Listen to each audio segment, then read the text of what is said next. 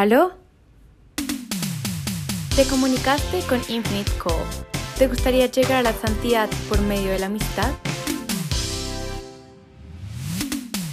Dale a tu corazón una certeza de vida.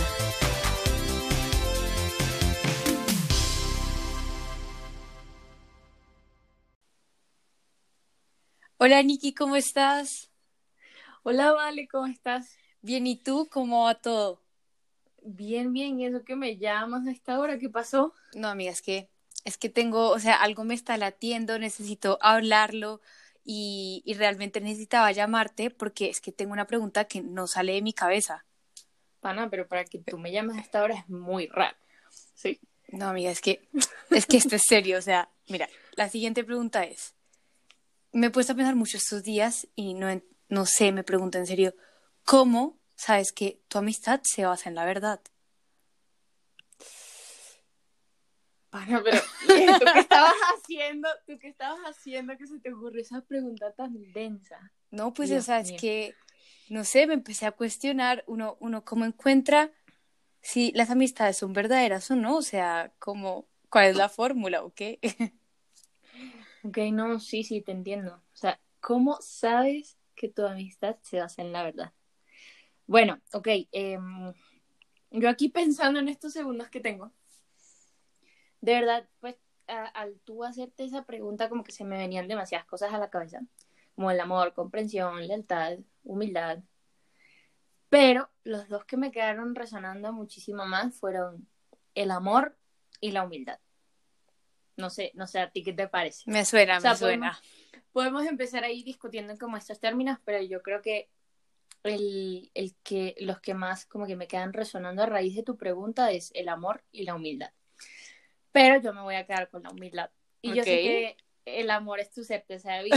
Entonces yo creo que tú puedes discutir ese tema un poquito más. Sí, Entonces, mira, te voy a, te voy a dar la definición aquí que la estoy buscando ahorita mismo. Em, y según el diccionario, la humildad es como valor se refiere a una cualidad de la persona que se abaja, entre comillas, frente a los demás porque reconoce la igual dignidad de cada ser humano. Y uno dice, bueno, listo. O sea, digamos que mm, nosotros utilizamos el término muy coloquial como la humildad, pero de, verdad esta es como em, la, la, la definición en toda su expresión, ¿sí?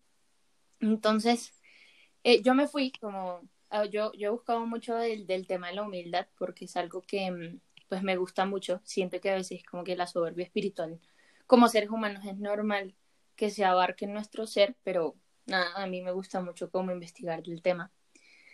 Y mm, leí en, en CatholicNet que el alma del hombre siente como una irresistible inclinación al alcanzar algo elevado pero ideal, ¿sí? Entonces, algo superior y, y por eso el hombre siempre aspira a las grandezas, ¿sí? Como que uno siempre en la vida quiere ser grande, quiere ser exitoso, que eso para nosotros es, es como... como una eh, motivación, algo que nos exacto. impulsa. Eso, eso, tratando ahí las certezas de vida. Sí, literalmente es como tu motivación, es tu propósito de vida, es lo que te mueve. Entonces, pero ¿cómo lo haces? ¿Sí? O sea, ¿cómo lo haces? ¿Cómo alcanzas ese propósito, ese, ese elevado que tú dices, wow, o sea, aquí yo me siento realizada, pero si no está la humildad, ¿qué pasa? Entonces, eh, Santo Tomás, cuando él estudiaba la humildad, él decía, la humildad significa cierto laudable rebajamiento de sí mismo por convencimiento interior. O sea, es decir, que la humildad es una virtud que sería la templanza del hombre por la que el hombre tiene la facilidad de moderar el apetito de la propia excelencia. O sea, es moderar em, ese tipo de grandeza a la que quiero llegar, pero claramente, paulatinamente y, y tú teniendo claro de dónde vienes porque nunca se te puede olvidar cuando vayas a, a, ese norte que tú quieres, nunca se te puede olvidar de dónde vienes. De acuerdo. ¿Sí? Y, y, y, porque recibe luces pues para entender su pequeñez y su miseria, y esto lo pongo en términos religiosos porque principalmente es con la relación con Dios, a lo que se refiere Santo Tomás. Y yo leía esto en CatholicNet y yo decía, pana, de verdad, es real, ¿sí? O sea, por eso, por eso es que Santa Teresa misma decía, la humildad es estar con la verdad. Sí. Y para mí eso es estar con Dios, ¿sí? Entonces ahí, para que me entiendas, eh, claramente pues quería dar ahí como la definición del diccionario, después basarme como en algo de, de, nuestras creencias. Em, pero aquí quiero aclarar lo que es que la humildad no viene a negar tus cualidades, o sea, no es que, eh, no, yo soy buena para pintar, yo soy buena para cantar, yo soy buena para, no sé, hacer balances generales en contabilidad, X, Y, Z, pero no es negar tus cualidades verdaderas ni tus dones, o sea, es, es hacer fructíferas tus talentos y tus dones, pero de la mejor manera. Sí, es de lo más óptimo. Y eso lo dice la Biblia. Y mm, no es echar en cara nuestros dones, no es echar en cara es que, ah, es que yo sí puedo y tú no, ah, es que yo puedo hacer esto y tú no, sino que simplemente reconocer a, em, que ellos o bueno, que nosotros más bien, nosotros venimos de una mente y de una acción más perfecta que la de nosotros que nos dio todos estos dones. Y la idea no es que, bueno, yo, yo me reconozco como persona, me reconozco como, como ser humano y digo, mira, esto es lo que soy, esto es lo que tengo, esto es lo que puedo hacer eh, al máximo. Y mm, yo creo que la humildad también va en ese sentido de que mm, cuando yo digo, bueno, yo puedo hacer esto, ¿cómo te puedo ayudar a ti?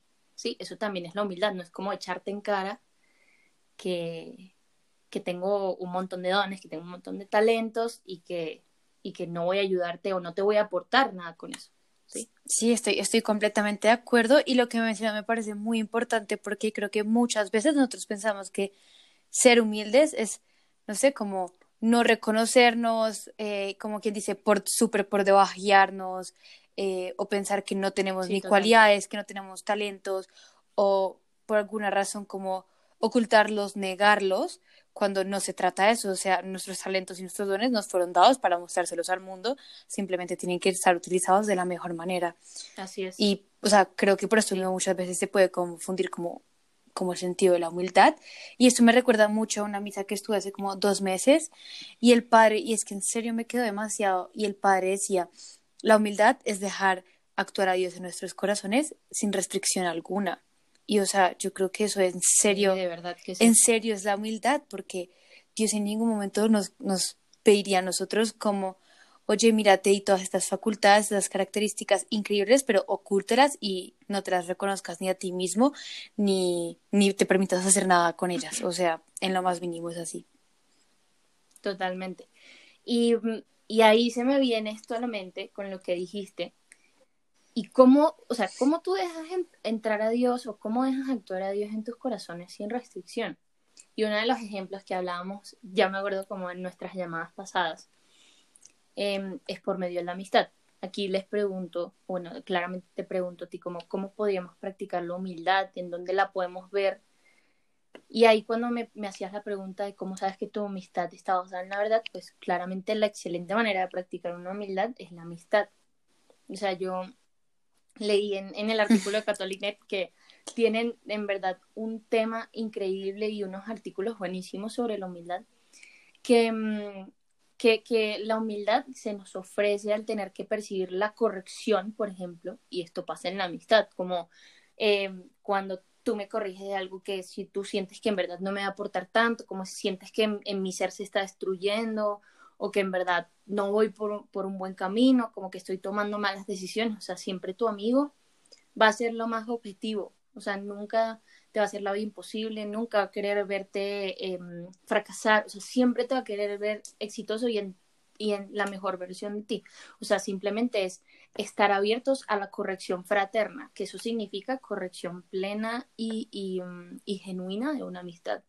Entonces también eh, que también libremente te puedan decir las faltas sin que nosotros nos defendamos, sin que estemos a la defensiva o sin que nos pongamos bravos porque no, no tenemos que justificarnos ante ello porque siempre los amigos nunca nos van a catalogar, sino que siempre nos van a corregir de la manera más objetiva y sin críticas y de la manera eh, más sana y con amor, ¿sí? Entonces también yo siento que otra manera de practicar la humildad en la amistad es también agradeciendo nuestras correcciones como colaboración mutua. O sea, que se nos presta para mejorarnos. Em, y ahí decía, quien bien te quiere, llorar te hará. o sea, así como yo... A las malas o a las buenas. Siempre a las malas, mentira. Pero yo siempre les he dicho a mis amigos, se los prometo que yo prefiero una verdad amarga que una mentira dulce. Siempre lo he dicho, siempre lo he dicho. Y creo que mis amigos, los que más me conocen, eh, y sé que tú también, o sea, yo siempre he preferido la verdad. Y, mm, y también, o sea, cuando tu amigo acepta tus limitaciones, tus errores o algún defecto, nunca te va a humillar, sino que eso lo que hará es que los ennoblece. A ambos. A ambos. O sea, él va, él va a dejar su pena, él va a dejar su orgullo y él va a decir, mira, aquí estoy y te quiero decir tal cosa porque eres mi amigo y porque me importas. ¿Sí? Y también, o sea, para mí, ser humilde en la amistad y ser humilde en todo ámbito es, mira, yo me paro al espejo y digo, esto soy, pero siendo objetivo, ¿no? O sea, no es como que te vas a, hacer como ideas en la cabeza o vas a mentirte, sí, como que tienes que ser lo más objetivo y lo más genuino posible contigo mismo. Y mm, también en la amistad es fundamental la actitud de la humildad. O sea, yo siento que eso es fundamental para generar un concepto de verdad en tu amistad porque eso genera confianza, eso genera veracidad, eso genera empatía entre, entre tú y el otro, ¿sí? Y, y también el humilde comprende y escucha hasta el infinito. ¿Sabes? O sea, nunca se va a cansar de escucharte, nunca se va a cansar de comprenderte, aunque le cueste 100 años entenderte, lo va a hacer y va a hacer todo lo posible. En cambio, el soberbio juzga y critica sin medida, ¿sabes? O sea, no hay, no, no hay comprensión. Entonces la idea es que sea constructiva y se fortalezcan como ese vínculo afectivo entre la amistad a lo largo del tiempo. Y ya, ya por último, para cerrar esto, porque esto es un tema extenso, es bien extenso, pero pues digamos que es lo que más te puedo resumir. Em, yo creo que así podrás saber que tu amistad es verdadera, ¿sabes? O sea, donde alguien te escucha, donde alguien no te juzgue, sino que te, te, te enseñe, te construya, te edifique, te entienda, se ponga en tus zapatos. O sea, siempre va a preferir decirte la verdad con amor que dejar el silencio o una mentira como respuesta. Sí. Eso, eso es clave para mí. Ya, ahí te respondo con la misma. No, me pues. encanta, estoy demasiado de acuerdo y me parece, no, me pareció espectacular lo que dijiste, como el humilde comprende y escucha hasta el infinito. O sea, es que creo que ahí está la clave para entender por qué se puede decir que la humildad eh, representa una amistad verdadera, o sea, porque es que en eso se basa la amistad, o sea, en comprender y en escucharse y juntos, o sea, caminar para adelante. Entonces sí creo que la humildad es un componente que viene a jugar un papel muy importante a la hora de definir si una amistad se basa o no en la verdad. Así es. Yo, como tú lo dijiste, obviamente, ah. sí, sí lo pensé como desde el tema del amor, mi, mi, certeza de vida. Yo sé que sí, yo sé que sí. Pero es que, no lo dudo. ¿Cómo no? es que el amor está en todos lados y creo que en esta sí que no me está fallando. O sea, es que el amor es un firme, o sea, en este sí que no me falla.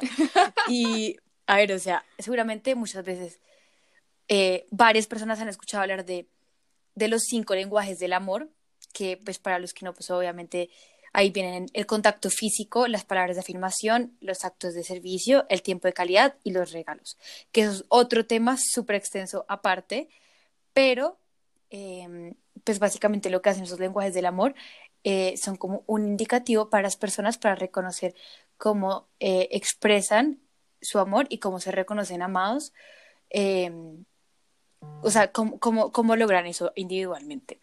Entonces, pues muchas veces seguramente alguna vez eh, tú, Niki, te has preguntado, yo me lo he preguntado, se lo he preguntado a otras personas, pues cuál es el lenguaje del amor con el cual más con el cual más te identificas, exacto, pues o sea, con el cual te caracterizas para precisamente expresar y recibir el amor.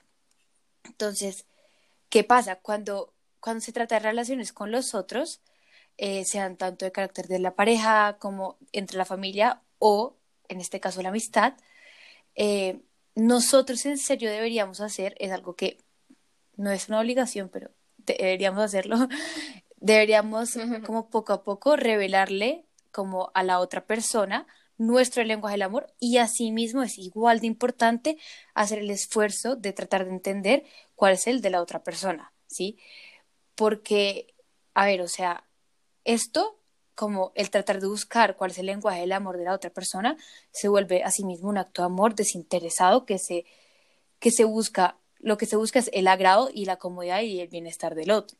Entonces, no sé, un ejemplo aquí podría ser, em, no sé, yo voy a decir que tal vez mi, eh, mi lenguaje del amor con el cual más me identifico son los actos de servicio, pero, pero tal vez, eh, no sé, tengo una amiga que ella se identifica realmente con las palabras de, de afirmación, entonces ella se siente amada cuando recibe estas palabras de afirmación. Pues yo en mi amistad, porque la amo y porque hago un sacrificio por esta amistad, ¿qué voy a hacer? O sea, no me comporto de manera egoísta diciendo, no, pues es que a mí solo me sirven los actos de servicio, con eso me quedo, sino yo hago un sacrificio por mi amistad y busco, ok, ella se siente cómoda con las palabras de afirmación, pues voy a dárselas para que ella sienta mi amor em, y pues se sienta amada por mí, ¿no? Entonces, sin embargo, creo que algo muy importante es que no solo se trata de reconocer cuál es el lenguaje del amor del otro en nuestras relaciones, como les dije, cualquier tipo de relación, eh, y solo conformarnos con eso. Creo que no se trata de eso. Como lo que yo creo es que he venido pensando mucho y lo he venido pensando en mi mente muchas veces y es que creo que hay como básicamente un, un filtro casi perfecto para encontrar la amistad, para, para encontrar la verdad en la amistad, ¿no? Y es que creo que yo creo que cada relación siempre, siempre se construye un lenguaje del amor en específico para esa amistad. Cuando digo se construye, no me refiero a que se crea uno nuevo, o sea, que hoy nos inventamos que otro de los cinco lenguajes ahora son seis o siete. no, no, más bien como, tal vez como que se escoge uno de esos cinco lenguajes para afianzarlo a la relación. Es decir, de acuerdo. No, pero qué boom de idea. es decir, es decir, como que a pesar de que los dos participantes en una relación se identifiquen con lenguajes diferentes al momento de participar en la amistad, o sea, en esa amistad que tienen entre ellos dos, optan por utilizar un lenguaje en conjunto con el cual expresan su amor. Entonces, un ejemplo, si yo soy una persona que se identifica, vuelve a jugar mucho con los actos de servicio, mi mejor amigo, por el contrario, se identifica más con las palabras de afirmación, y esos, cada uno son como los lenguajes por separados, ¿no? Como el individual de cada sí, uno. claro. Como de cada uno. Pero la manera en la que nuestra relación se fue construyendo poco a poco y en la que la establecimos y en la que se fue como desarrollando, nos llevó a, a poner el tiempo de calidad como el lenguaje del amor de nuestra amistad, ¿sí? Como el de él y yo. Y ese se volvió en, la manera en la que él y yo nos damos como el amor de amistad, ¿no? A pesar de que cada uno pueda tener uno diferente. No, sí, totalmente de acuerdo. Es que, a ver, si ustedes se ponen a pensar, yo estoy segura que eh, muchos de nosotros tenemos muchos tipos de amistades, ¿no? Entonces, las del colegio, la universidad, el trabajo, no sé, los deportes, más hobbies, grupos, de, bueno, demás, muchísimas amistades tenemos. Y, estoy segura que todas podríamos pensar como, o sea, en, cada una de esas amistades podemos pensar que en efecto nos expresamos el amor de manera diferente. Entonces, no sé, tal vez como con un amigo del colegio, nosotros decimos como es verdad, nosotros fundamentamos nuestro amor y nos expresamos el amor eh, con el tiempo de calidad, porque es que las palabras de afirmación, o sea, por ahí no se nos cruzan. no, pues. totalmente. Pero, pero no sé, por el contrario, tal vez, no sé, un amigo que viene al exterior y es muy cercano a ti, pues tal vez las palabras de afirmación son precisamente el lenguaje que ustedes establecen para expresar, expresarse como ese amor. Y es, o sea, en todas, en todas van a ver que es algo diferente. Y es precisamente esto lo que ratifica em, que cada una se haya ido formando en un lenguaje del amor con el cual eh, ambos como participantes en la relación se sientan cómodos, ¿sí? A pesar de que no sea el lenguaje del amor de ellos como individualmente. Claro. Y como, y como es, que, como siempre le hemos dicho, ¿no? La amistad tiene un componente de, de reciprocidad importante, ¿no? Y, o sea, a lo que me refiero es que ambos ponen de su parte. Y a mí lo que me parece más importante de identificar que en efecto hay un lenguaje del amor en esa relación que realmente o sea, es la prueba de que la amistad es verdadera, es que para establecer ese lenguaje tuvo que haber sido de parte y parte. Claro. Sí, obviamente no es algo que uno dice como, bueno, listo, entonces nuestro lenguaje va a ser este y vamos a hacer esto, no, va pasando. Ok. Va pasando y eso es, eso es lo más lindo, porque ambos lo van construyendo, conociéndose el uno al otro y viendo cómo, con cuál se sienten mejor y lo establecen para la relación. No, total. Em, total, total. Y, y yo creo que esta es una de las respuestas más grandes, como que así se puede identificar y, y yo en verdad aquí les pregunto a ustedes cómo han construido un lenguaje del amor en sus amistades, pónganse a pensarlo, tal vez no, no eran conscientes, pero creo que si se ponen a pensarlo, pues lo van a identificar y se van a dar cuenta que sus amistades más verdaderas tienen un lenguaje. No, de acuerdo, y, todo lo que dices como que me recuerda a esa palabra, a la reciprocidad y que estamos dispuestos a, a hacer sacrificio y el sacrificio no es, no es forzado, ¿sí? El sacrificio es con puro amor. Y claramente estoy de acuerdo contigo en lo que dijiste y pues la conclusión a la que podemos llegar de verdad es que la humildad y el amor van de la mano, ¿sí? O sea, no puedes tener amor sin humildad y no puedes tener humildad sin amor. Creo que es así. De acuerdo. Y creo que ambos son los componentes claves para, para replantearte si en efecto tus amistades están siendo no verdaderas. Claro, de acuerdo, de acuerdo. Y bueno, ya yo creo que este, este es el fin del tema, o sea, creo que ya, eh, sí, ya. estuvimos ahondando en muchísimo, muchísimo en, en esto de la verdad y en verdad pues estoy muy feliz por ello. Y nada, igual nos pueden encontrar en nuestras redes sociales, en nuestra cuenta de Instagram como arroba infiniteco. Me encantó esta llamada súper inesperada. Y mm, nada, espero poder tener más llamadas así, me encanta.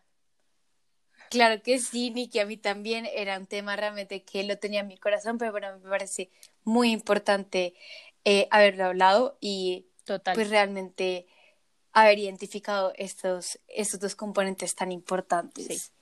Y, y nada, pues antes de dejarlos, normalmente los dejamos con una frase para que se queden pensando en ella, pero esta vez, eh, dado que todo el podcast es muy diferente, pues esto también va a ser diferente y los vamos a dejar con una canción para que la busquen de Tercer Cielo que se llama Nuestra Amistad. Sí, total, y es, es algo, es, es una canción muy especial y, y tiene unas frases súper hermosas que esperamos que también como que los caractericen su amistad.